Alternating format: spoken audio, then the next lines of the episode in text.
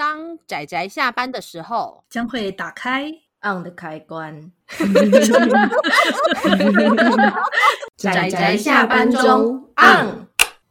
各位听友，大家好，欢迎收听仔仔下班中，我是阿直，我是大酸梅。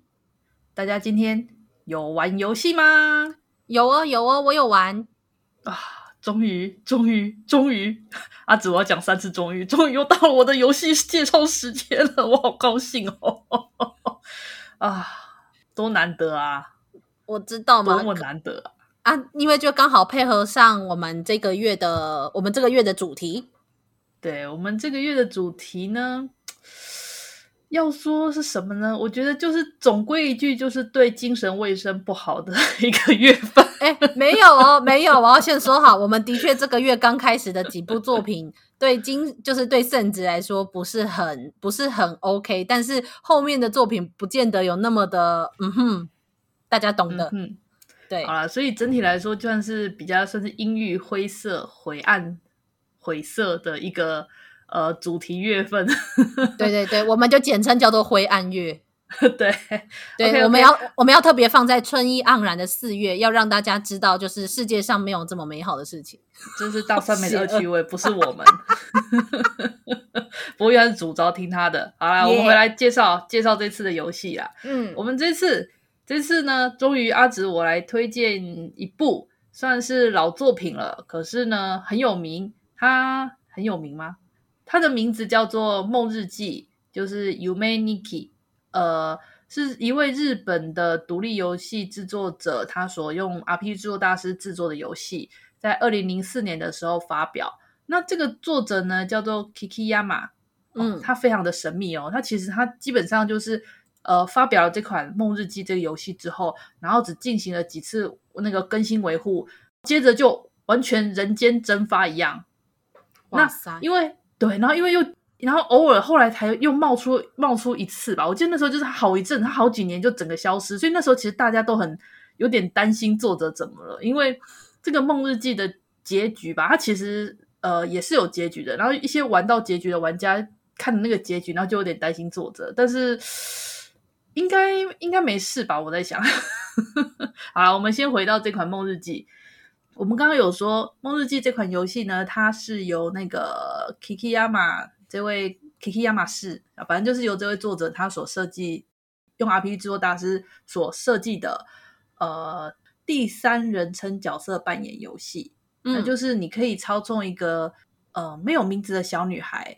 不过因为在那个游戏的那个介绍栏里面打开，就是用日文写作那个富，意思就是富富窗子，就富有窗子，所以大家。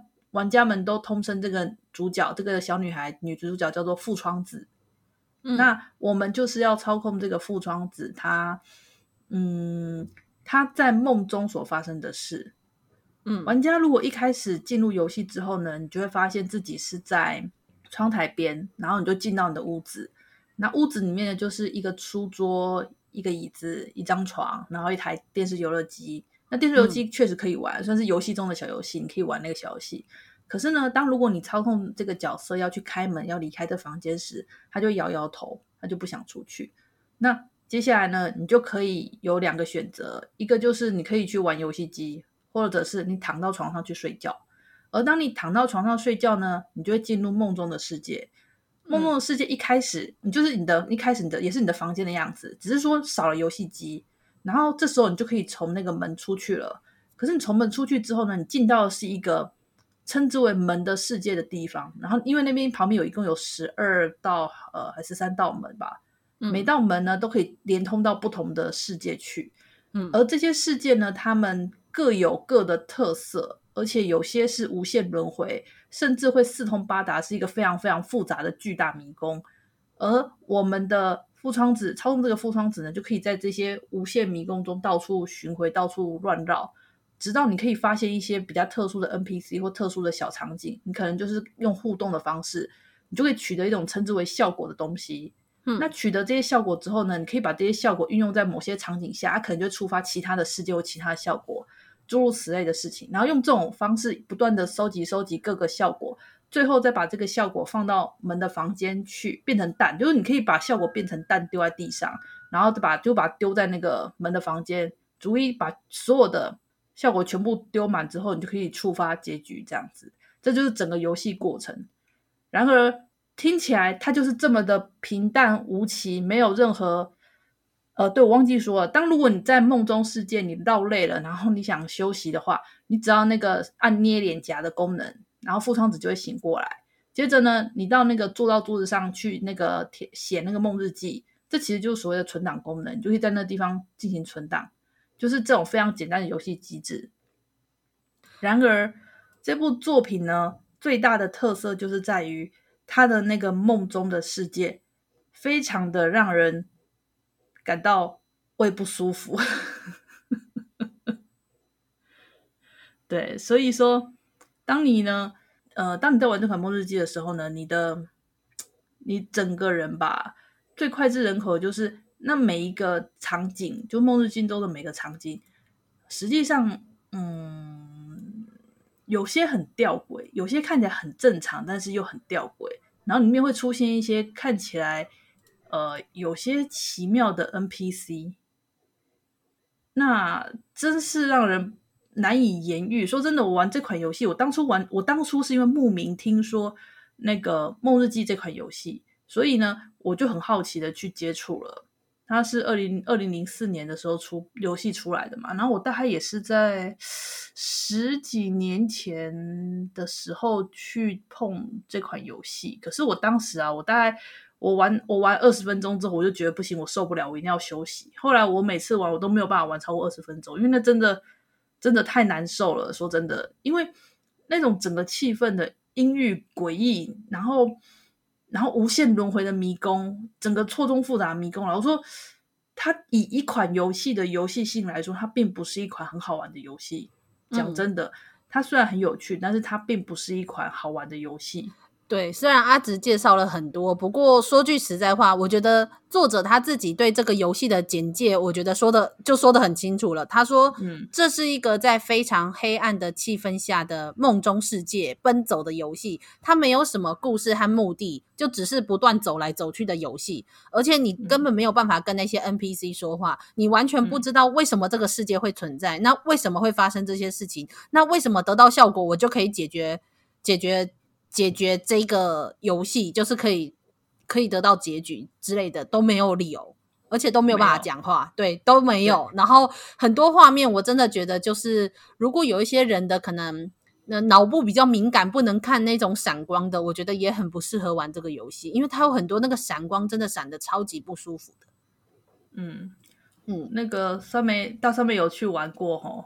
有啊，我有玩，然后我我跑了三四个门，就是呃，虽然说我很喜欢黑暗迷人的世界，它这种气氛也很棒。它光是进到梦中的时候，你就可以隐约的听到那种像是耳鸣一样的那种嗯的声音，白噪音的声音。对对对，然后其实我觉得很棒，而且那个气氛做的很好，还有那种不知名状的恐惧，就是因为它里面会出现很多奇怪的脸啊，奇怪的角色。然后你也不知道对他们可以做什么事情，嗯、然后他们会突然附身一个影像在你身上，然后你也不知道会发生什么事，就是这种你完全不知道会怎么样的状况下，所以会隐约感觉到一种恐惧。我我是很喜欢这种感觉，嗯、可是呃，不过因为我比较喜欢故事性啊，我还是喜欢黑暗的故事，而不是单纯这样的游戏。不过我不能否认是，我会很想知道说还有怎么样的世界在其他的门里面，因为我今天就跑了大概四五个门，然后感觉就也是二两二十分钟，也就或半个小时就不舒服了哈。对，我觉得那个虽然说我觉得 OK，可是我会觉得不要待太久。啊！可是我还是喜欢呐、啊，就可是因为最重要的是，它没有一个故事会让我想要一直玩下去，或是一直看下去的感觉，所以我觉得就最后它就是我的注意力会完全都在他的世界中，那么我可能还是不要一直都维持在里面，还是稍微出来一下。对对对对，所以呃，这款游戏啊，《末日记》它其实跟一款在一九九八年的时候也是算是独立制作所制作的游戏，叫做 LSD。嗯，常常把这两就是这两部其实常常会被提起，因为他们其实有很多地方还蛮类似的。例如说像 LSD，它也是一个好像在一个也是类似梦中的那种世界吧。然后只是说那个世界，呃，它醒来的方式比较粗暴一点，就是你要找到一个洞，然后跳下去，然后就会醒了。哎，这真的很不舒服，对不对？对，这真的真的超不舒服。哎，再怎么样梦日记，只要捏捏脸就可以醒来了。对，可是 LSD 它是比较粗暴的醒来方式，而且那个梦会随着你每次的进入跟出来，进入跟跳跳算算跳跳跳癌，然后一直醒来之后，那个梦会变得越来越怪，越来越怪。而梦日记这边则是一开始就很怪，真的。但是我觉得，我觉得目前就是看。梦日记的几个图片，还有那个世界的影像，虽然真的非常的压抑和黑暗，可是我觉得 LSD，因为我还没有玩过，但是我看到网络上有人评价截图的内容，我觉得 LSD 的等级可能再更高一点。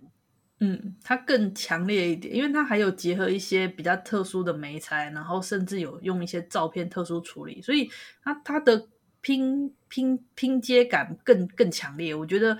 有些人可能会没办法适应那种风格，那相对之下，梦日记的风格是比较统一的，因为它就是用 RPG 制作大师，然后再加上一些自己做的自己自制的素材图进图片进去，所以相对来说它。比较点阵比较好一点，对啊，而且就是我觉得，如果假设我们的听友有年纪比较小的，说不定刚好可以去玩这个游戏，然后就可以看一下什么叫做 RPG。对，制作大师，等一下，我不赞成，我不赞成年纪精神状况不好。我我觉得其实小孩子不适合玩哦，没有，我的意思是说，我们可能听友有那种，你看，你知道，就是二十二十岁上下，或是可能高中生啊，也是哈，还是成年再去好了。那我们这一集要算作成人成人向的节目喽？嗯。我觉得你可以可以玩啊，未成年玩当然是 OK，只是因为它真的并不是一款好玩的游戏，它的、嗯、它的魅力是来自于去享受，就是梦日记啦，它的魅力是来自于享受那个气氛跟那个氛围，不然说真的，以游戏性而言，它并不是一个好玩的游戏。对，我觉得再次强调，我觉得它是用游戏的方式呈现的另外一种东西，但是你另外一种东西要说什么？嗯、像是文学吗？还是什么？我也说不上来啊。环境吧，气氛塑造，呃，企图就是呃看得出来作者的企图啦。可是就是因为作者很神秘，他其实真的完全没有解释《梦日记》到底是什么东西。所以后来《梦日记》他有呃，他有出小说版，是由那个作家日日日。呃，名字笔笔名很特殊，反正就是有那个作，就是那个作家，他有从有写以他的角色去诠释《梦日记》，而我很意外的是，那本小说它的诠释的结局非常非常的温柔，比起、哦、就是让我整个有种我玩游戏的那种心情被那款小那个小说救赎到了，所以我觉得其实也不错。但是对于比较喜欢比较阴郁比较。灰色就是那种风格的作品，可能就会觉得说小说太过自我、自我感觉良好。我懂。另外还有就是，他也有出漫画版，漫画版是由那个画那个学员学员外星人的那个作者画的。嗯，你知道学员外星人吗？也是一款很掉线子的漫画。没有，真的吗？我我我要来找找看。也没有很掉圣子啊，不过就是嗯呀呀呀呀呀，然后是由他来画的，他当做他来画的漫画版，我觉得也还行。阿阿紫都说什么心灵什么心灵很脆弱什么的，但是这些游戏他都玩过。没有啊，没有啊，没有。哎，你没玩过 LSD 吗？没有啊，LSD 我稍微稍微有接，嗯，LSD 不好找哎、欸，说真的那款。没没关系，我觉得还是我看了看那些图片，还是不要玩好了。哦，对，那后来《梦日记》它有在几年前吧，有做成三 D 版，就是重置三 D 版。哦、可是我觉得评价没有，我觉得失了点什么，失了点味道，我不知道怎么讲哎、欸。三 D 版有点微妙。我、哦、真的、哦、没关系啦、嗯，我们就玩这个 RPG 制作大师的。对啊，反正免费。当初他公布的时候是免费游戏，免费有没有超佛心的？对啊，而且中文就是中有人把它翻译成中文，然后去那一听说是跟作者接洽，然后就翻译成中文，但是应该可能也不太需要翻译了。我觉得这个游戏好像没几乎完全没台词啊，对不对？根本不需要翻译，真的。不过好啦，就是这个游戏大家还是可以去玩玩看，看看那个氛围，看看那个场景，然后看看那个气氛。重点是免费的，大家用网络上去搜寻《梦日记》，你就写中文下载版或什么，很容易找到，超容易的。对对对对，然后还有人的攻略写的蛮好的。对啊，好，嗯，那我们今天简单的介绍这款《梦日记》，那就差不多到这里。希望下次阿紫我还能够继续 介绍游戏。当然可以啊，三美都没有给我空间介绍游戏，为什么？哎 好好好，我跟你说，现在开始我们就是每个月空一格，你就符合那个主题月的那个那个游戏，这样就行了。没有了，不要这样，这样这样我也很累，对呗？对呗？真的是哦，麻烦素来。嗯，好啦，总之谢谢大家听到这里，希望大家有空啊，想要尝试一下这种比较 special 的作品的人，可以去试试看。嗯嗯、对，然后再欢迎继续收听我们灰暗月的各式各样符合四月。呃，四月气氛的灰暗的各式各样的作品，嗯，记得收听我们的节目哦，啾咪。嗯，对，那就今天就到这里为止，谢谢大家的收听，我们下次再见啦，拜拜，大家拜拜。啊，上班，工作啦，我不要工作，下班了，回去回去工作喽。